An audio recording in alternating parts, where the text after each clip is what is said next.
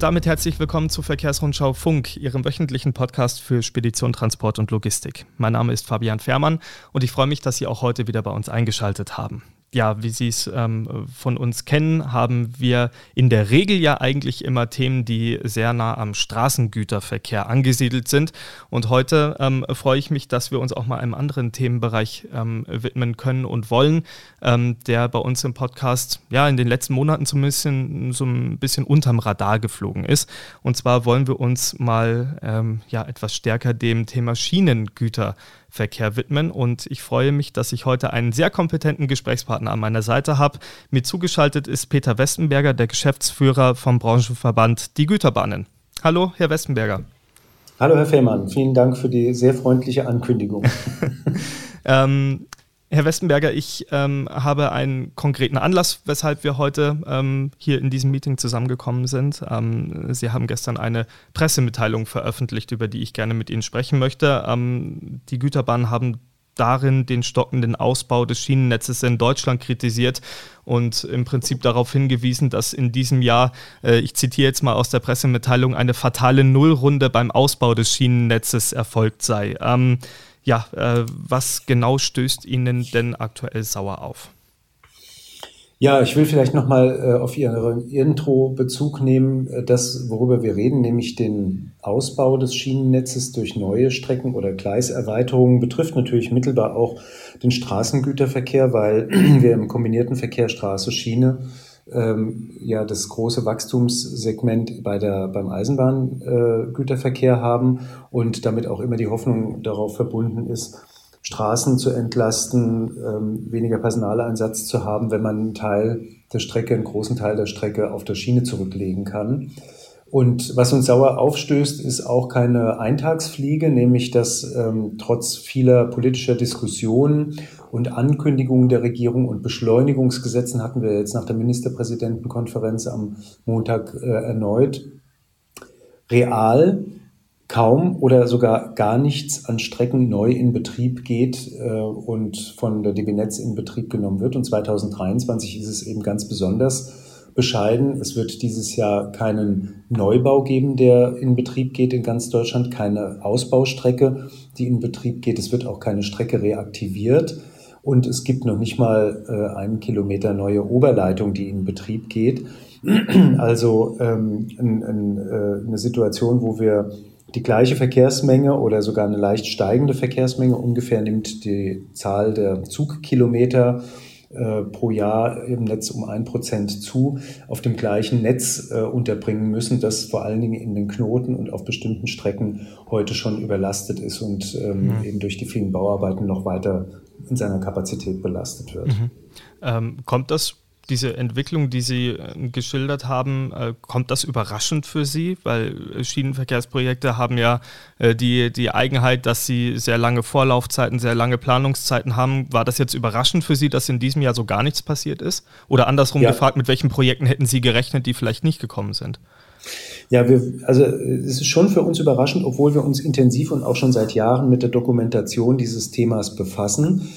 Ähm, überraschend deswegen, weil, wie ich schon sagte, in der Öffentlichkeit äh, darüber diskutiert wird, dass die Schiene gestärkt werden soll. Wir haben durch den Koalitionsvertrag vor zwei Jahren da ähm, sehr klare Signale bekommen. Aber das ist selbst in der großen Koalition und auch in, in der vorliegenden Koalition so gewesen, dass man nach außen den Eindruck erweckt hat, dass also das Schienennetz massiv ausgebaut wird. Und dafür gibt es sogar eine gesetzliche Grundlage, nämlich das Bundesschienenwegeausbaugesetz was 2016 äh, beschlossen wurde vom Bundestag und eine Anlage 1 enthält mit äh, vielen Projekten, die im sogenannten vordringlichen Bedarf vom Bund äh, mit Hilfe der DB Netz AG als Projektträger äh, in, in die Landschaft gebracht werden sollen. Und äh, was wir eben über einen langen Zeitraum jetzt beobachtet haben, ist, dass die äh, Fertigstellungszeitpunkte, die DB Netz nennt, immer weiter bei vielen Projekten nach hinten verschoben werden. Das geschieht auch so ein bisschen, ich würde mal sagen, clandestin, heimlich, weil ähm, wir dazu übergegangen sind, mal Präsentationen oder Äußerungen der DB Netz zu konkreten Projekten oder zum Gesamtportfolio äh, im Zeitablauf miteinander zu vergleichen und festgestellt haben, dass ähm, für einzelne Projekte, ich hatte jetzt gerade wieder so einen Fall in Hamburg, in, im Frühjahr ähm, ein Zeitpunkt, sagen wir mal 2027 genannt wird und bei einer Präsentation im Herbst auf einmal für das gleiche Projekt Realisierungszeitraum, äh, Zeitpunkt 2036 genannt mhm. wird. Ähm, ja, und deswegen ist für uns äh, schon überraschend, dass dieses Jahr gar nichts in Betrieb ging, aber äh, in den vergangenen Jahren sah es ähm, auch nicht so wahnsinnig viel besser aus. In den vergangenen sechs Jahren liegt der Schnitt bei 23 Kilometern pro Jahr mhm. an Neubaustrecken. Ähm, und wir vergleichen das schon dann auch immer mit der Straße. Bei der Straße kommt, ähm, da spielt ja Kommunen und Länder auch noch eine große Rolle, das ist bei der Eisenbahn nicht so, pro Jahr ungefähr eine Netzerweiterung von 10.000 Kilometern äh, dazu. Und das prägt natürlich das Verkehrswesen draußen auch ganz entscheidend, eben die verfügbare Infrastruktur. Mhm. Was ist Ihre Erklärung, warum die Projekte, wie Sie es gerade beschrieben haben, von der DB Netz in ihrer Realisierung weiter nach hinten geschoben werden? Ich glaube, ähm, bei der DB Netz wird es ja auch keine für extra machen oder sagen, ja, wir erzählen jetzt mal ein, obwohl wir jetzt schon wissen, dass wir es nicht einhalten können. Da scheint es ja dann größere strukturelle Probleme zu geben, die Sie da vermuten, oder? Genau, also ganz generell vermuten wir, dass dieser sehr geringe Netzausbau ähm, an zwei Punkten äh, oder dass zwei Punkte dafür hauptverantwortlich sind. Das eine sind zu, zu geringe personelle Kapazitäten entlang der gesamten Kette von der Planung angefangen über die Genehmigung ähm, und die gerichtliche Überprüfung bis hin zur Baurealisierung. Und dass aber auch diese äh, wesentliche, und da scheint uns der, der, die Planungskapazität, das heißt also das, was bei DB Netz und bei den beauftragten Ingenieurbüros wirklich unter Vertrag genommen wird, wiederum mit dem zweiten Hemmnis äh, stark korreliert, nämlich wie viel Geld der Bund für die Maßnahmen dann zur Verfügung stellt. Der Bund stellt immer nur so viel Geld zur Verfügung, wie dann auch realistisch verbaut werden kann. Und die mittelfristige Finanzplanung gibt der DB äh, ein Signal, wie viel sie denn eigentlich plant, damit es dann tatsächlich, wenn es baureif ist, auch umgesetzt und finanziert werden kann. Und Deutschland ist eben mit rund zwei Milliarden Euro pro Jahr ähm, in Neu- und Ausbaumaßnahmen deutschlandweit äh, weit abgeschlagen äh, im Vergleich zu den Nachbarländern, beispielsweise in Österreich oder in der Schweiz, die in äh, viel kleinerem Staatsgebiet mehr Geld für Neu- und Ausbau bei der Schieneninfrastruktur ausgeben. Also lange Rede, kurzer Sinn. Ähm, die Ursache ist aus unserer Sicht, dass die Politik ähm, kein ausreichendes Signal gibt, mittelfristig mehr Geld zur Verfügung zu stellen. Das, was sie als Investitionshochlauf äh, verkauft, war die letzten Jahre sehr gering und seit dem starken Anstieg der Baupreise äh, wird nicht mal die Inflation durch den leichten Hochlauf dieser Investitionen ausgeglichen. Und die Planungskapazitäten sind der zweite wesentliche Punkt, wo dann eben auch je nach politischer äh, Tageslage will ich jetzt nicht sagen, aber je nachdem, was politisch gerade angesagt wird, die Planungskapazitäten hin und her geschoben werden. Mhm. Jetzt könnte man ja meinen, dass es äh, in näherer Zukunft besser wird. Zum 1. Dezember wird ja die äh, neue Lkw-Maut in, in Kraft treten, die dann ja auch die CO2-Komponente beinhaltet, von der ja, glaube ich, wenn ich das richtig im Kopf habe, ähm, insgesamt von den Mehreinnahmen, von, den, von denen sollen, ich glaube, 45 Milliarden Euro hinterher in den Aus- und Weiterbau von Schienenverkehrsprojekten fließen. Äh, macht Ihnen das Hoffnung, dass das etwas verbessern wird? Ähm, also erstmal muss man die beiden Sachen nochmal auseinanderfieseln und wieder zusammenfügen. Die äh, Koalition hat im Frühjahr in der Tat äh, einen großen Schritt äh, gemacht, indem sie gesagt hat, wir wollen für die Investitionen in die Schiene von 2024 bis 2027, also in vier Jahren, 45 Milliarden Euro zusätzlich zur Verfügung stellen. Da geht es allerdings nicht nur um Neu- und Ausbau, äh, sondern auch um die Sanierung des bestehenden Netzes, um Ersatz der Leit- und Sicherungstechnik. Ähm, Oberleitungen hatte ich schon angesprochen.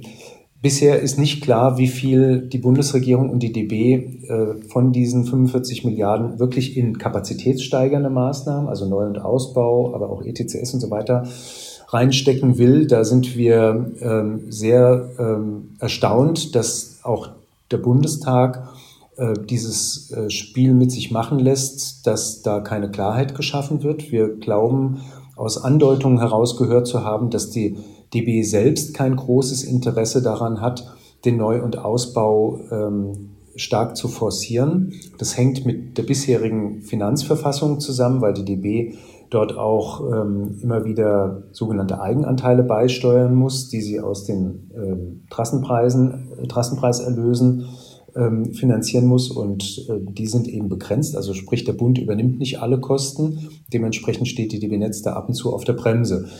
Also das ist das eine Thema. Und das andere, die Finanzierung dieser 45 Milliarden soll nicht alleine durch die höhere Lkw-Maut erfolgen. Da kommt ein nennenswerter Teil an zusätzlichen Einnahmen, die aus ähm, einerseits der Ausweitung der Maut ähm, auf ähm, die Lkw bis dreieinhalb Tonnen und vor allen Dingen durch die CO2-Abgabe entsteht, ähm, in den Bundeshaushalt rein. Aber es geht nicht alles in die Schiene.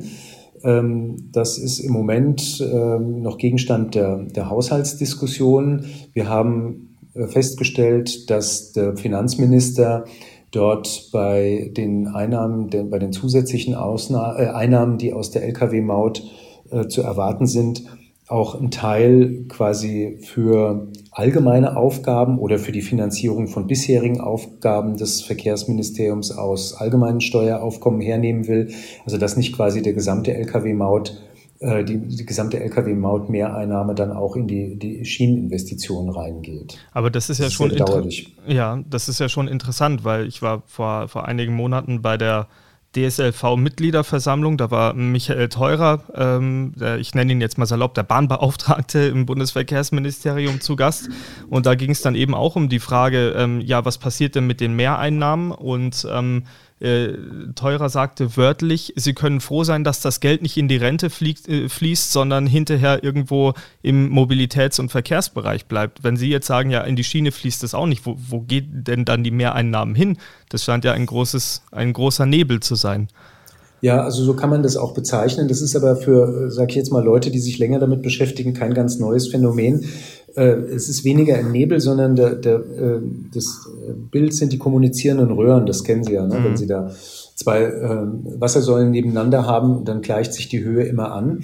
Und die Tatsache, dass quasi in die bisherige Finanzierung des Verkehrshaushalts Steueraufkommen ähm, reinfloss, ähm, führt, wenn jetzt zusätzliche Einnahmen dazukommen, dass bisheriges Steueraufkommen, allgemeines Steueraufkommen eben nicht mehr für die Finanzierung von äh, dem äh, Verkehrshaushalt in dem gleichen Maß gebraucht wird.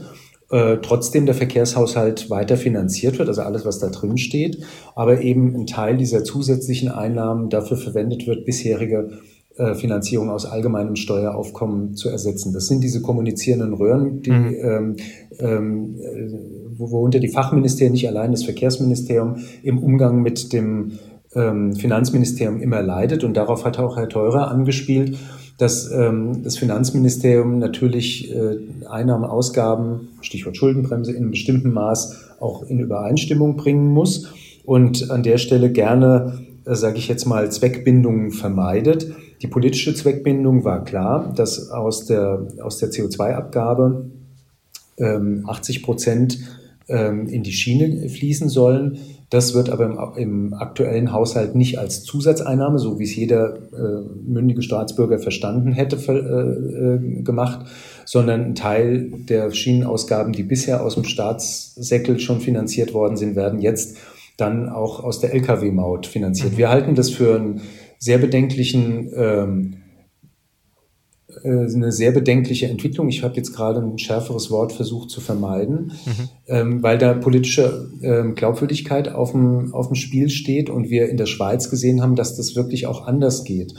Die haben mit ihrer ähm, Lkw-Maut, mit der leistungsabhängigen Schwerverkehrsabgabe von vornherein gesagt, dass sie mit dem Aufkommen, das da generiert wird aus dem Straßengüterverkehr, für die ähm, verladende Wirtschaft alternative Angebote geschaffen werden sollen, damit also quasi wirklich die, die es finanzieren, das ist ja letztendlich die verladene Wirtschaft bei der Maut oder bei der Schwerverkehrsabgabe, äh, dafür auch was bekommen. Und das sehen wir halt in, in Deutschland beim deutschen Konzept im Moment noch nicht. So gesehen könnte ich das, was Herr Teurer gesagt hat, auch nochmal ähm, nochmal abwenden und könnte sagen, wir können auch froh sein, dass es nicht ins Deutschland-Ticket geht, wobei das kann man jetzt so gar nicht sagen, aber wir haben die politische Forderung erhoben, Lkw-Mautaufkommen zusätzlich soll in zusätzliche güterverkehrsnützige Schieneninfrastruktur gehen, um eben auch der verladenen Wirtschaft oder im kombinierten Verkehr insgesamt auch dem, dem Straßengüterverkehrsgewerbe bessere Bedingungen ähm, bieten zu können. Und an dem Thema werden wir auch weiter arbeiten. Das ist ja jedes Jahr bei der Haushaltsaufstellung äh, neu auch zu, ähm, zu verhandeln. Mhm. Kommen wir nochmal zu den ähm, ja, äh, Bauprojekten zurück, Herr Westenberger, die ja auch der der, der Kern äh, dessen sind, warum wir heute miteinander sprechen. Ähm, jetzt ist es so, dass ähm, ja politisch zumindest offenkundig nach draußen in den letzten Monaten ja ein bisschen was passiert ist. Das BMDV hatte eine Generalsanierung für äh, besonders marode Streckenabschnitte ähm, angekündigt. Äh, Ende mhm. Oktober gab es dann noch ein Gesetz für die Beschleunigung von Verkehrsprojekten, das beschlossen worden ist. Ähm, wie sehen Sie diese politischen Entwicklungen? Werden die in, jetzt nicht unbedingt 2024, aber perspektivisch bis 20 2030 tatsächlich eine Verbesserung ähm, bringen oder sind das auch wieder nur politische Nebelkerzen, die im Grunde genommen äh, an der Umsetzbarkeit scheitern werden? Also die ähm, Tatsache, dass die Politik sich zu deutlich höheren Investitionen ähm, committed hat, die würde ich gerne mal festhalten. Das ist ein ganz, ganz wichtiger Bruch mit der bisherigen äh, Politik. Und wenn das ähm, A realisiert wird, also muss ja jetzt im Haushalt noch beschlossen werden, äh, und auch über 2027 hinausgeführt wird, dann kann damit vieles gemacht werden. Äh, der Punkt, den ich vorhin ansprach, dass äh, eben noch unklar ist, wie viel davon eben in kapazitätssteigernde Maßnahmen geht, der muss jetzt kurzfristig geklärt werden, weil, und das ist der dritte Punkt, die derzeitige Ankündigungslage ähm, ist etwas völlig anderes ähm, als das, was in der Öffentlichkeit an Eindruck äh, bezüglich des Ausbaus der Schiene erweckt wird. DB Netz und äh, Bundesverkehrsministerium haben Ende 2022 eine äh, Liste von Projekten veröffentlicht, die bei der Eisenbahn bis 2030 neu in Betrieb genommen werden sollen. Und äh, da hat es nochmal leichte Veränderungen äh, und eine andere Zählweise gegeben zu einer Veröffentlichung im Zusammenhang mit der, ähm, den 45 Milliarden wo der Bund gesagt hat und äh, Entschuldigung, die DB gesagt hat, dass sie bis zum Jahr 2030 750 Gleiskilometer neu bauen möchte. Mhm. Ähm, das ist etwa in Übereinstimmung zu bringen mit dieser Liste, die Ende 2022 veröffentlicht wurde. Und ähm, das Schändliche an dieser Liste ist, dass 750 Gleiskilometer Neubau bis 2000, bis einschließlich 2030 bedeuten würden, dass das deutsche Schienennetz in diesem gesamten Zeitraum um 1,2 Prozent wachsen würde. Also fast nichts. Um es nochmal rückwärts ähm, zu, zu rechnen, seit der Bahnreform 1994 haben wir jetzt in unserer Erhebung festgestellt, sind knapp 2100 Kilometer Strecke, zweigleisig. Also nicht Gleiskilometer, ist ja nur ein Gleis, äh, neu gebaut worden. Das ist schon extrem wenig. Nochmal, wenn Sie es mit diesen 10.000 Kilometer Straße jedes Jahr äh, vergleichen. Und 1,2 Prozent Netzausbau bis 2030 ist viel zu wenig, um deutlich mehr äh, Verkehr fahren zu können. Wir brauchen auf neuralgischen Streckenabschnitten zusätzliche Gleise, drittes und viertes Gleis, teilweise Neubaumaßnahmen. Ich erwähne mal äh, vor allem dieses Thema Hamburg-Hannover, was seit Ewigkeiten diskutiert wird, Fertigstellung der Rheintalbahn, wir brauchen zusätzliche Kapazitäten immer noch in dem Korridor zwischen Gemünden und Nürnberg, äh, entlang der Rheinschiene etc. pp. und in den Knoten, wo sich eben in den großen Ballungsräumen die Verkehre von Schienenpersonenfern- und Nahverkehr mit dem Güterverkehr oft auf den gleichen Gleisen bewegen, äh, wo, wir, wo wir entzerren müssen, entweder zusätzliche Gleise oder auch äh, Reaktivierung von Strecken, die um die Ballungsräume äh, drumherum führen. Also und wenn Sie jetzt mal in dieses Genehmigungsbeschleunigungsgesetz, was vor zwei Wochen beschlossen wurde, reingucken, dann steht da jetzt drin, dass ähm, äh, insgesamt 700 Eisenbahnprojekte in Deutschland ähm, nach dem Prinzip des übergeordneten öffentlichen Interesses Vorrang bei äh, Planungsabwägungen genießen. Aber wenn wir über 20 Projekte oder 25 Projekte bis 2030 reden, die real gebaut werden sollen, sind solche Listen in solchen Gesetzen totale Augenwischerei. Also wir müssen da ähm, die Lücke schließen zwischen diesen großen Ankündigungen und den ganz geringen Realisierungen. Mhm.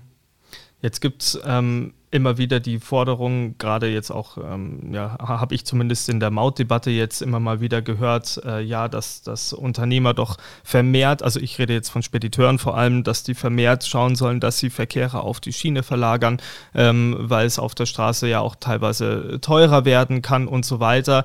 Ähm, auf der anderen Seite hört man dann immer das Argument, wenn man mit den Leuten dann spricht, ja, äh, Schiene, äh, ganz ehrlich, das ist mir zu unsicher. Da sind die Verspätungen zu lang und so weiter. Ähm, wie, wie groß ist der Imageschaden, den, den die Güterbahn vielleicht jetzt in den letzten Jahren erleiden mussten und wie lange wird es dauern, um das wieder auszuradieren? Weil das ist ja eigentlich das Ziel, dass die Bahn wieder ein verlässlicher Verkehrsträger für den Güterverkehr wird. Ja, genau. Ähm, also diese Qualitätsprobleme machen ähm, natürlich vor allen Dingen bei bestehenden Verträgen, also bei Unternehmen, die auf der Schiene transportieren, extreme Schwierigkeiten und ähm, äh, bei der Suche nach Alternativen zum, zum Straßengüterverkehr sind ja viele verladene Unternehmen auch unterwegs, gerade unter Klimaschutzgesichtspunkten, sich da auch die Eisenbahn nochmal anzusehen. Und wir merken das auch durch eine deutlich erhöhte Nachfrage, ist das auch die, die große Unsicherheit, ähm, dass man sagt, äh, können die denn einigermaßen verlässlich produzieren? Mhm. Da kann ich zum jetzigen Zeitpunkt nur dazu sagen, dass wir unserem Premium-Dienstleister, nennen wir ihn gerne mal so ein bisschen ironisch DB Netz, ähm, äh, sehr viel Druck machen, ähm, die Qualität, also vor allem die Verlässlichkeit von Fahrplan, von Fahrplänen und von der Infrastruktur zu erhöhen. Das Problem ist auch erkannt, es ist, ähm, wird auch auf der Management-Ebene ähm, bearbeitet. Es gibt an manchen Stellen Fortschritte, an manchen Stellen noch nicht genug Fortschritte. Äh, damit werden wir so, so äh, ärgerlich, das ist auch noch eine Weile arbeiten müssen. Allerdings ist es natürlich so, dass die Tatsache, dass Deutschland früh seine Eisenbahninfrastruktur, bisschen später seine Autobahninfrastruktur massiv ausgebaut hat und jetzt überall riesigen Ersatzbedarf hat, bei allen Verkehrsmitteln, auch bei der Binnen, beim Binnenschiff, dazu führt, ähm, dass quasi eine, eine einfache Rechnung, man fährt mit 60 äh, Kilometern Durchschnittsgeschwindigkeit von A nach B, heute auf keinem Korridor und bei keinem Verkehrsträger mehr so ohne weiteres anwendbar ist, sondern überall mit, mit Behinderungen und Verzögerungen zu rechnen ist. Ähm, das macht es nicht besser. Aber ähm, wir merken einfach, dass die ähm, Eisenbahn jetzt unabhängig von diesen Qualitätsproblemen für viele doch ähm, eine attraktive Attraktivität hat. Und durch Auslastungssteigerungen bei den Zügen, durch Strecken, die heute noch nicht wirklich äh, stark belastet sind, halt ein bisschen Umwegfahrten bedeuten äh, und durch äh, neue Technologie äh, schaffen wir es auch auf dem vorhandenen Netz oder auf dem zu langsam ausgebauten Netz immer noch deutliche Steigerungen äh, in der Transportleistung zu erzielen. Wir haben das jetzt neulich mal berechnet, äh, weil es ja da auch so viel Streit über diese ähm, neue Prognose des Verkehrsministeriums vom Frühjahr gab. Gemessen an den Prognosen, die für den aktuellen Bundesverkehrswegeplan gelten, hat die Schiene ihre ähm, prognostizierte Entwicklung deutlich überschritten. Also wir sind schon bei fast äh, 30 Prozent Wachstum gegenüber dem Basisjahr 2010. Ähm, äh, und die, die Straße, die ja bisher schon deutlich mehr Verkehr abgefahren hat, also Stichwort Basiseffekt, hat äh, auch extrem zugelegt, aber der prozentuale Zuwachs ähm, ist kleiner als bei der, bei der Schiene und das führe ich gern mal an, wenn Leute sagen, ja, das mit der Schiene, das ist ja alles auf dem absteigenden Ast. Diese Diskussion ist komplett falsch und die ist leider darauf zurückzuführen, dass die DB Cargo ähm, als größtes Einzelunternehmen da auf dem absteigenden Ast ist also jetzt auch ähm, Marktanteile verliert und da auch die größten Qualitätsprobleme beklagt werden. Entschuldigung, das muss ich jetzt einfach mal so sagen weil unsere Unternehmen auch wirklich dagegen ankämpfen, damit in einen Topf geschmissen zu werden. Qualität ist eben ein, ein marktentscheidender Faktor und das haben eben sehr viele Unternehmen begriffen und wachsen auch bei der Schiene. Wir mhm. haben jetzt im Moment eine aktuelle, durch die konjunkturelle Schwäche, vor allem im kombinierten Verkehr, ähm, eine schwerwiegende Delle. Aber ähm, die, die, die Schiene insgesamt ähm, wächst weiter und bin mir sicher, dass dieser Pfad auch in Kürze wieder beschritten wird, äh, dass überdurchschnittliches Wachstum auf der Schiene stattfindet. Mhm. Äh, es wäre ja auch nötig, wenn man sich die Ziele aus dem Koalitionsvertrag mal ansieht, äh, die ja auch die Güterbahn als, äh, als Ziel ausgegeben haben. Bis 2030 stehen da 25, Güter, 25 Prozent Güterverkehr auf der Schiene zu Buche. halten genau. Sie dieses Ziel für realistisch? Man reibt sich ja die Augen und denkt sich, oh Wahnsinn, es ist jetzt bald 2024. Wie soll das denn in den sechs Jahren passieren? Mhm. Genau. Ja, also was ich an der Diskussion, das will ich vorausschicken, bevor ich auf Ihre Frage mit einem eindeutigen Ja oder Nein antworte, ähm, äh, nicht mag, ist, dass zu Beginn eines Ziels, bevor man sich über die Umsetzung des Ziels unterhalt, unterhält, äh, immer wieder mal eine Diskussion über die Realisierbarkeit des Ziels, äh, äh die frei und losgelöst von den Parametern geführt wird, äh, anhebt. Das kenne ich aus der Eisenbahn schon ziemlich lange. Und ja, ich halte das für möglich, dass die 25 Prozent Marktanteil im Jahr 2030 erreicht werden, um es mal umzusetzen, was das eigentlich bedeutet. Ähm, ich glaube, da gibt es in der Branche relative Einigkeit, wenn man davon ausgeht, dass das gesamte Verkehrsaufkommen im Güterverkehr äh, weiter wächst, ähm, dann reden wir von äh, 210 Milliarden Tonnenkilometern, die die Eisenbahn im Jahr 2030 dann ähm, bewältigen müsste in ganz Deutschland. Wir sind zuletzt bei 139 Milliarden Tonnenkilometern gewesen äh, im Jahr 2022. Das heißt also, das wäre nochmal 50 Prozent drauf. Das ist richtig viel, das ist gar keine Frage. Aber mit ähm, den genannten Effekten, die ich jetzt vorhin schon skizziert hatte, äh, dass wir die Zugauslastung noch deutlich steigern können und auch ähm, eben Strecken befahren können, die heute keine große Rolle spielen, ist dieses ähm, ähm, ist das Kapazitätsthema jedenfalls aus unserer Sicht lösbar. Ähm, und deswegen sind dann die anderen Faktoren, also Preiswürdigkeit, äh, haben wir genug Personal und solche Dinge dann äh, auch maßgeblich dafür. Wir haben abgeschätzt mit unseren Unternehmen, ob wir im Jahr 2035, das ist jetzt schon, liegt jetzt schon ein paar Jahre zurück, mit allen äh, Parametern äh, oder allen Produktionsfaktoren, die dafür erforderlich sind, auch 35 Prozent Marktanteil. Das sind aus, nach unserer Rechnung damals 264 Milliarden Tonnenkilometer äh, gewesen, abfahren können. Und das ist von den Unternehmen bejaht worden. Entscheidend ist, dass die Politik da wirklich gerade bei den Dingen, die sie selbst bestimmt, nämlich die, die wirtschaftlichen Rahmenbedingungen und die Infrastruktur, äh, verlässlich liefert. Die EVUs können das auf jeden Fall fahren. Mhm. Ähm, dieses Ziel von 25 Prozent Güterverkehr auf der Schiene bis 2030 würde ja bedeuten, dass man jetzt pro Jahr ähm, im Mittel ein, eine Steigerung von 1 Prozent erreichen möchte äh, oder müsste, um dieses Ziel zu erreichen.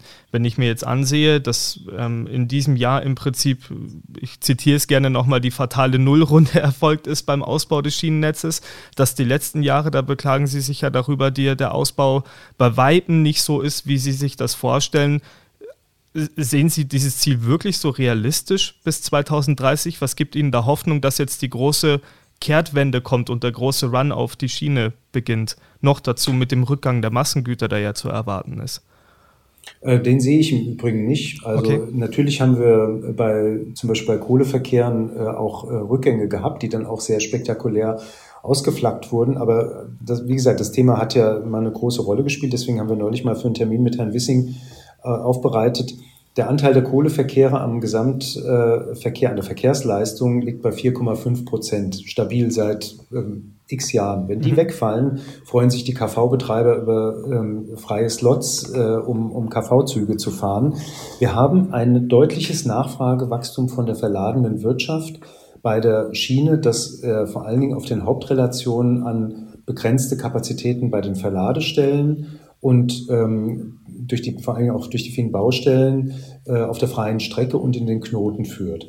Und wenn wir diese Themen äh, beschleunigt angehen, ähm, und das heißt für uns jetzt vor allen Dingen bei Neu- und Ausbau solche Maßnahmen vorzuziehen, die in diesem Bedarfsplan Schiene, Bundesschienenwegeausbaugesetz schon lange drinstehen aber äh, immer noch im Dornröschenschlaf planerisch liegen oder gelegen haben, dann können wir eben auf solchen Strecken, die heute keine große Rolle spielen, auch äh, deutlich mehr fahren. Ich will Ihnen mal ein Beispiel sagen, was wir seit Jahren ähm, äh, stark adressiert haben, die Elektrifizierung von Hof nach Regensburg. Ähm, zweigleisige Strecke, unproblematisch zu fahren, kann man äh, auch durchaus schwerere Züge fahren, aber nicht elektrifiziert. Und das ist äh, maßgeblich dafür, dass ein Großteil der Nord-Süd-Verkehre von Hamburger Hafen beispielsweise Richtung Österreich eben über Göttingen, Bebra, äh, Würzburg-Nürnberg fährt und sich dort den, den äh, knappen Raum teilen muss mit Fern- und Nahverkehr und anderen Güterverkehren. Oder kleineres Beispiel, das zweite Gleis zwischen Rothenburg und Pferden ermöglicht eine ganz andere äh, Möglichkeit von Hamburg in Richtung Hannover bzw. Minden zu kommen, äh, als über die hoch ausgelastete und sehr störanfällige Strecke über Lüneburg, Uelzen und Celle äh, den Weg zurückzulegen. Es sind 25 Kilometer, wo die planerische Vorabstimmung ein zweites Gleis neben ein bestehendes, also auch jetzt nicht so wahnsinnig anspruchsvoll zu legen, abgeschlossen sind. Und trotzdem sagt die DB Netz, das wollen wir erst in den 30er Jahren realisieren. Kein Mensch weiß warum. Ausbau äh, Uelzen-Stendal, zweites Gleis, ähnliches Beispiel. Ähm, Rheintalbahn äh, ist immer noch die Frage, und das, da scheint jetzt ein bisschen Bewegung reinzukommen bei einer Sperre, die nächstes Jahr auf der Rheintalbahn in Deutschland ähm, ansteht, warum man nicht auf der französischen Seite mehr Güterverkehr abfahren kann, wenn man in, in Nord-Süd-Richtung unterwegs ist. Also wenn da mehr Aufmerksamkeit von Seiten auch der Bundesregierung auf bilaterale Verhandlungen gelegt wird, wir haben noch so viele Reserven im Netz, da können wir uns schon vorstellen, wenn man mit diesem beschleunigten Neu- und Ausbau und kleinen und mittleren Maßnahmen zur Ertüchtigung des bestehenden Netzes jetzt wirklich Prioritäten setzt, dass wir da sehr schnell einen Hochlauf bekommen. Mhm. Ja, äh, das Schöne ist ja, äh, sechs Jahre, das wissen wir selber, das äh, geht richtig schnell vorbei. Ähm, und deswegen werden wir bald sehen können, ob ähm, ja, das Ganze ähm, tatsächlich Früchte tragen wird oder nicht. Genau. Herr Westenberger, ich. Es sind, sind aber bitte. sieben. Also wir rechnen bis Ende 2030, sieben Jahre. Da hat man sich dann noch ein Jahr dazu genommen, das ist in Ordnung. Ja, ja das ist die Statistik für 2030, ja. erscheint ja 2031. Also so, so, rechnen wir jedenfalls. Das stimmt, das stimmt, ja. Herr Westenberger, wir haben uns eigentlich mal äh, 15 Minuten vorgenommen, die wir reden wollten. Jetzt sind es 31 geworden. ähm, das ist aber absolut in Ordnung. Ähm, trotzdem würde ich gerne so langsam einen Strich unten drunter machen und äh, Ihnen gerne noch eine Abschlussfrage stellen. Ähm, das bezieht sich jetzt ein bisschen auf unser angesprochenes Thema. Ähm, jetzt im Dezember wird die Ampelkoalition zwei Jahre alt. Mich würde interessieren, welche Schulnote würden Sie der Regierung zur Halbzeit geben, zum Halbjahreszeugnis sozusagen? Also ich verstehe das ähm, äh, bezogen auf den Güterverkehr. Natürlich. Ja, also ich würde sagen, äh, dass man da eine 3 geben kann. Und zwar, äh, sage ich mal, dass die beiden Großthemen, äh, dass 45 Milliarden Euro zusätzlich in die Infrastruktur investiert werden sollen und ähm, die Entscheidung zum Thema Lkw-Maut, die ja damit, hatten wir ja vorhin besprochen, zusammenhängen, ähm, als sehr, sehr positiv einzu, äh, einzustufen sind.